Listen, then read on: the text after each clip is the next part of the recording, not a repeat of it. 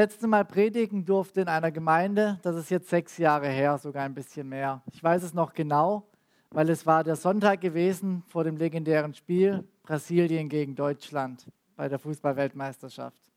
Ein gutes Omen wohl für die Deutschen. 7 zu 1 gegen Brasilien lässt man nicht jeden Tag einfach mal so spielen. Ich habe gehofft, dieses Wochenende wird es ähnlich für meine Schalker laufen. Nicht so ganz. 0 zu 8 in München, das muss man erst mal verdauen. Aber für mich ist heute Morgen das trotzdem ein ganz besonderer Morgen, weil ich hier stehen darf und euch die Predigt halten darf. Wir haben es gerade gesungen, mein Gott ist größer. Eins meiner absoluten Lieblingslieder. Und ich fand es sehr schön, als wir eine Lobpreissession bei uns im CAD gemacht haben, dass Gott mir genau diese Zeile als Predigtthema für heute so eingegeben hat. Ja, mein Gott ist größer. Eigentlich eine Überschrift, die man über die ganze Bibel schreiben kann. Alle Geschichten in der Bibel sagen eigentlich das am Ende aus. Mein Gott ist größer. Ich habe euch heute eine Geschichte aus der Bibel mitgebracht, oder eigentlich sind es drei Geschichten aus einem Buch. Es geht heute um Daniel. Und ich möchte mir einfach jetzt mit euch die Zeit nehmen, mal so durch Daniel ein bisschen durchzublättern, zumindest durch die erste Hälfte von Daniel, und drei Geschichten mir anzugucken, wo Gott in das Leben von Daniel hineingesprochen hat und seiner Freunde. Tauchen wir nun also ein in das Leben von Daniel, schauen, was er für uns vorbereitet hat und wo wir uns an ihm orientieren dürfen, um in unserem Jüngerschaftsprozess zu wachsen, an Gottes Idee für unser Leben ein Stück näher heranzukommen und allgemein einfach in unserer Beziehung zu Gott voranzuschreiten. Vorneweg, das Buch Daniel handelt natürlich nicht von einer Person, es ist keine Autobiografie, wo er nur über sich schreibt. Es geht um Daniel und drei seiner Freunde. Und ihre gemeinsame Geschichte beginnt in Daniel 1, macht irgendwie Sinn. Es geht um die Verweigerung des Festmahls.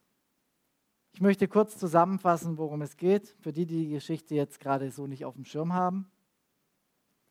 Die Babylonier sind einmarschiert nach Juda, haben es erobert und der Babylon babylonische König hat Daniel und seine Freunde zu sich an den Hof geholt. Keine komplett unnormale Sache in der damaligen Zeit. Lesen wir es in anderen Büchern doch zum Beispiel auch, dass Nehemia vom persischen König an den Hof geholt wurde. Und das Ziel der Könige, die das tun, ist, den Leuten von ihrem neuen Volk, das jetzt ja zu ihnen dazugestoßen ist, ihre eigene Sprache beizubringen, ihre eigene Kultur beizubringen, ihnen zu erklären, welche Götter sie nun zu verehren haben und sie einfach auszubilden.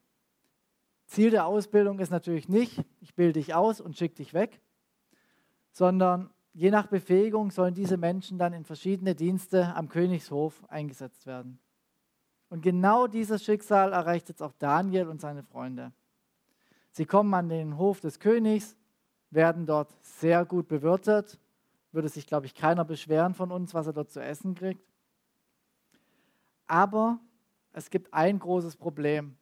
Das Fleisch, das sie dort zu essen kriegen, das ist an einen anderen Gott, an einen Götzen geweiht. Daniel und seine Freunde kennen die Tora, sie kennen die Gesetze Mose und sie wissen, dass sie dieses Fleisch eigentlich nicht anrühren dürfen. Den meisten Israeliten ist das egal. Die sind froh, es gibt was zu essen, gut. Nicht so Daniel und seine Freunde. Sie sagen ganz klar, nein, das will ich nicht. Das ist Fleisch, das ist Sünde, das ist nichts, was ich essen möchte. Und Daniel packt sich ein Herz und geht zum Speisemeister und versucht ihm zu erklären, was das für sie bedeutet, wenn sie dieses falsche Fleisch essen würden für den falschen Gott. Und bittet sie ihn darum, ob sie denn nicht als Vegetarier am Hofe leben dürfen. Der König, äh, der Speisemeister des Königs, ist davon jetzt nicht so ganz begeistert, aber am Ende lenkt er ein. Es gibt eine Testphase und wenn es ihnen nach dieser Testphase ihnen genauso gut geht wie den anderen, dann dürfen sie es weitermachen. Ansonsten müssen sie ab sofort auch Fleisch essen. Gesagt, getan. Was passiert? Die fittesten Männer am Hof sind am Ende Daniel und seine Freunde. Gott hat ihnen alles gegeben, was sie brauchten. Und so freuten sie sich jetzt daran, dass sie weiterhin ihren Gott anbeten dürfen und weiterhin nur das essen, was in seinen Augen rein ist. Geschichte 1. Geschichte 2. Daniel 3. Daniels Freunde im Feuerofen. Eines Tages kam der König auf die wahnsinnig tolle Idee, doch einfach mal eine 30 Meter hohe Statue von sich bauen zu lassen, aus purem Gold natürlich, man gönnt sich ja sonst nichts. Und alle Menschen am Hof müssen, wenn die Trompete erklingt, vor diesem Bildnis sich niederwerfen und es anbeten. Kam jetzt nicht ganz so gut bei Daniel und seinen Freunden an, denn sie wussten ja, Götzenanbetung hat schon bei Mose nicht so toll funktioniert. Und die Geschichte vom goldenen Kalb kannten halt auch sie. Daraufhin haben sich Daniels Freunde auch geweigert, davor niederzuwerfen. Das blieb nicht, nicht unauffällig. Und natürlich sofort kamen Menschen und haben das dem König gesagt, König, König, die Israeliten da, die drei, die weigern sich. Und der König sagte zu den dreien, es gibt ein Gesetz, es gibt eine Regel, ihr habt sie zu halten, ansonsten müsst ihr sterben. Die Israeliten widersprachen ihm auch noch, was dem König noch weniger gefiel und dazu führte, dass er den Ofen, in dem normalerweise andere Dinge gebräunt werden, nun so weit aufheizen ließ, dass selbst die Menschen, die ihn aufgeheizt haben, direkt vor dem Ofen gestorben sind. Und in diesen Ofen schickte er die drei Männer. Ergebnis des Ganzen, Tod, Ende, Geschichte vorbei. Nicht so ganz. Gott schickte seinen Engel mit den dreien in diesen Ofen hinein. Und weil sie eben dort zu viert waren mit dem Engel Gottes, kamen sie auch wieder heil aus diesem Ofen heraus. Bestrafung misslungen. Zwei ganz schöne Ereignisse, zwei Geschichten, die eigentlich allein schon reichen, um die Größe Gottes zu beweisen. Aber ich habe auch noch eine dritte und ich glaube, die kennt jeder von uns, der mal in der Kinderkirche war. Daniel in der Löwengrube. Nachdem die Babylonier besiegt waren und die Meder das Reich übernommen haben, war ein neuer König an der Macht. Normalerweise ist die Sache klar, alter König mag mich sehr, neuer König weniger. Also die meisten hohen Beamten eines alten Königs werden dann aufs Abstellgleis geschoben oder gleich umgebracht. Nicht so Daniel. Daniel hat seine Arbeit so gut gemacht, dass auch der neue König ihn in seinem Reich an eine obere Stelle setzen wollte. Zunächst war er einer von den drei höchsten Beamten des neuen Reiches und relativ schnell war er dann der Höchste. Nur noch der König stand über ihm. Gut für Daniel, schlecht für die anderen. Was ist das Ergebnis? Eifersucht. Und sie suchten und suchten, also die, die Daniels Stelle haben wollten, Probleme bei Daniel. Aber Daniel hatte keine Schwächen. Daniel hat seine Arbeit richtig gut gemacht. Er hat den König nicht beschissen. Er hat sich richtig benommen. Und sie fanden einfach nichts, womit sie Daniel anklagen können. Aber dann kamen sie auf eine Idee.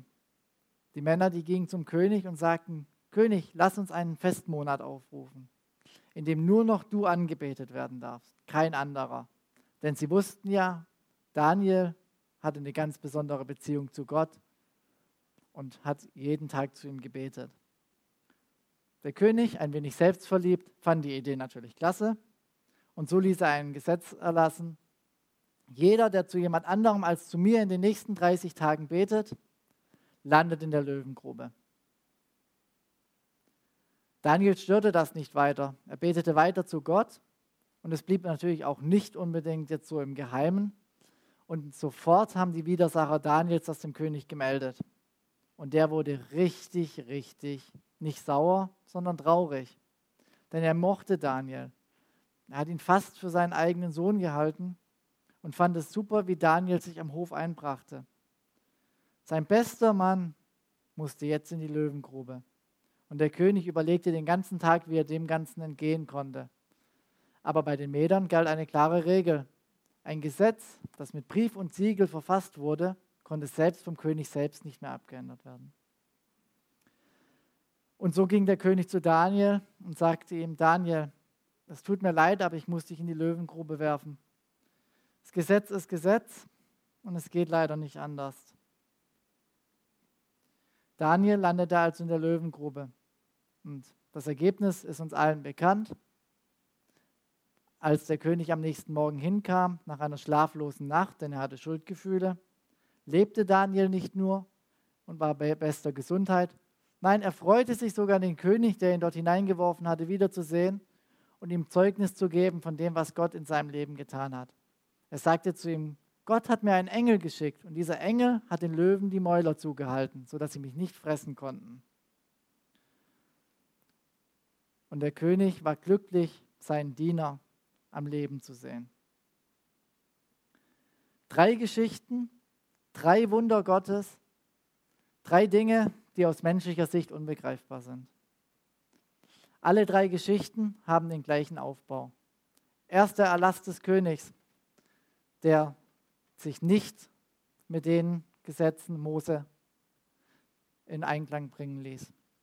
Die Weigerung der Israeliten, um grundsätzlich zu sagen, wie es, ähm, dass es eben so nicht geht, Konsequenzen, die sie erleiden mussten und am Ende die Rettung Gottes. Alles schön und gut soweit. Wir haben jetzt von Daniel gehört. Wir freuen uns daran, ein bisschen in der Bibel aufgefrischt worden zu sein. Aber an dieser Stelle machen wir jetzt keinen Punkt. Denn die Frage, die wir uns jetzt natürlich stellen müssen, ist, was hat das mit uns zu tun? Ich möchte nicht, dass ihr jetzt rausgeht und, uns, und euch einfach an dem Tag freut und daran, dass Daniel so tolle Geschichten erlebt hat. Die Frage ist doch, wie können wir auch solch tolle Geschichten erleben und was müssen wir tun, damit das funktioniert? Um das Ganze zu verstehen, sollten wir uns mal Daniel anschauen. Ich habe mal ein paar Kennzeichen so zusammengetragen, die für Daniel stehen. Natürlich nicht nur für ihn, sondern auch für seine Freunde.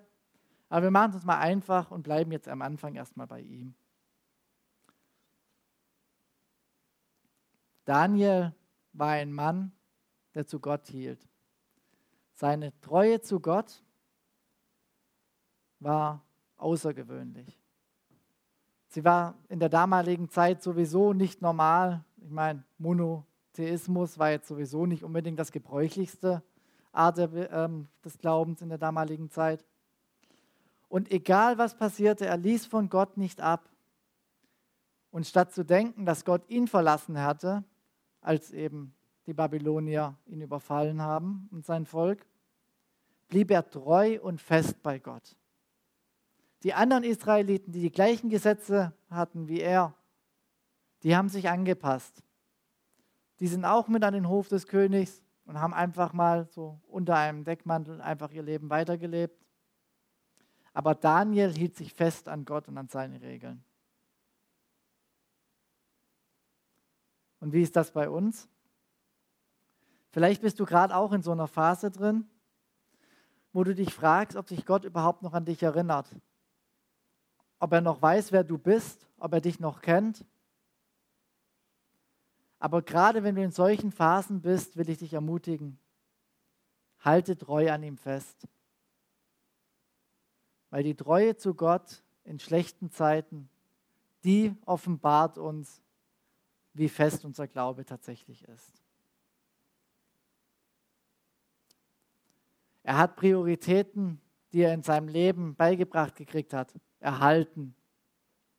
Er hat sie nicht über Bord geworfen, und als der Erlass kam, dass man nur noch zum König beten sollte, konnte sich Daniel nicht daran halten, weil seine Priorität war, ich bete zu Gott. Er wollte Gemeinschaft mit Gott haben und betete weiter, auch wenn er weiß, dass es ihm nicht gut tun wird auf dieser Welt. Gott stand immer an erster Stelle bei Daniel. Tut er das auch bei dir? Ich habe damit ganz große Probleme, muss ich ganz ehrlich sagen weil die Welt mich versucht zu beeinflussen. Aber wirklich wichtig ist meine Beziehung zu Gott und meine Gemeinschaft mit ihm. Nicht einfach in der Welt auszuhalten, aber ja, so muss es sein, wenn wir wirklich Schritte des Glaubens mit ihm gehen wollen. Und ja, dann müssen wir auch bereit sein, Konsequenzen zu ertragen. Zu jeder Zeit seines Handelns war es Daniel bewusst, dass er Konsequenzen zu haben, zu ertragen hat. Die Freunde wussten, dass sie in diesem Ofen landen. Daniel wusste, dass er eben in die Löwengrube geworfen wird. Und trotzdem ist er an Gott dran geblieben. Er war konsequent. Und konsequent heißt eben auch Konsequenzen zu ertragen. Wie ist das bei uns, wenn wir Samstagabends Fettparty machen sind und zu unseren Freunden sagen müssen, du, sorry, es ist jetzt Mitternacht, ich muss jetzt nach Hause, ich will morgen fit im Gottesdienst sein. Dann werden wir auch blöd angeguckt. Oder wenn wir ihnen erklären, nein, wir saufen uns jetzt nicht die Hucke voll mit ihnen, dass wir uns nachher nichts mehr erinnern, weil wir immer noch Herr unserer eigenen Sinne sein wollen. Alles nicht so einfach für uns. Oder wenn wir unserem Chef auf der Arbeit erklären müssen, nein, ich lüge jetzt nicht für dich, weil Lüge ist schlecht. Auch nicht einfach. Und es ist nun mal so, wenn wir den Namen Jesus Christus in der Welt aussprechen, dann wird der Widersacher kommen und uns versuchen, von ihm wegzureißen. Und dennoch müssen wir konsequent dabei bleiben und die Konsequenzen ertragen, die die Welt für uns hat, weil Gott hat mehr für uns. Ja, Gott hat mehr für uns und das ist auch der Grund, warum wir tatsächlich immer an ihm festhalten sollten. Wir brauchen uns nicht die Frage stellen, wieso tue ich das eigentlich alles? Weil ich weiß, dass Gott größer ist. Wie konnten Daniel und seine Freunde dies alles tun? Sie konnten es tun, weil sie wussten, dass Gott hinter ihnen steht. Sie riskierten ihr Leben und gingen das Wagnis ein, als Märtyrer zu sterben, weil sie wussten, dass sie bei Gott Schätze im Himmel sammeln können. Daniel und seine Freunde hatten Vertrauen, richtig dickes Vertrauen zu Gott. Sie waren sich sicher, dass er bei ihnen war und dass das, was sie tun, nicht ohne Ergebnis bleiben wird. Wie groß ist unser, wie groß ist dein Vertrauen zu Gott? 100 Prozent wie bei Daniel? Oder vielleicht 80 Prozent? 60 Prozent? 40 Prozent? Vielleicht auch nur 10 Prozent und du vertraust ihm halt dann, wenn sowieso nichts auf dem Spiel steht? Eigentlich ist es egal. Es ist egal, wo du heute stehst, egal wie weit du heute bist. Wichtig ist, dass du die nächsten Schritte gehst und dein Vertrauen zu Gott größer wird. Du musst nicht anfangen, indem du Haus und Hof verkaufst und all dein Geld in Armen gibst. Aber überleg doch mal, welche Bereiche deines Lebens du noch nicht bewusst an Gott übergeben hast. In welche Bereiche deines Lebens lässt du ihn im Moment noch nicht hinein? Und fang langsam damit an, es zu tun. Nicht alles, was jetzt noch nicht toll ist, musst du ihm direkt geben. Fang mit einem kleinen Bereich an und dann vielleicht dem zweiten und dem dritten. Und irgendwann, vielleicht ohne es zu merken, hast du ihm dein ganzes Leben tatsächlich richtig übergeben. Ja, es ist nicht einfach. Aber wenn du an diesem Punkt bist, dann wirst du dich fragen, wie du eigentlich früher es hingekriegt hast, ohne es bei Gott abgegeben zu haben. Einen wichtigen Punkt habe ich aber noch vergessen anzusprechen. Denn das Handeln von Daniel und seinen Freunden hatte nicht nur Konsequenzen für sie. Durch ihr Handeln haben sie, ohne es zu wissen und zu merken und ohne es im Sinn gehabt zu haben, eine Lawine ausgelöst, die so kein Mensch erwarten kann. Schauen wir doch mal, wie die Geschichten weitergehen an den Stellen, wo ich sie gerade abgebrochen habe. Die zweite Geschichte die Freunde im Ofen. Da lesen wir, wie es weitergeht.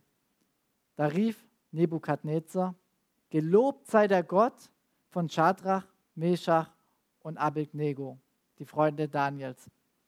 Er hat seinen Engel gesandt, um diese Menschen zu retten, um diese Männer zu retten, die ihm dienen und sich auf ihn verlassen.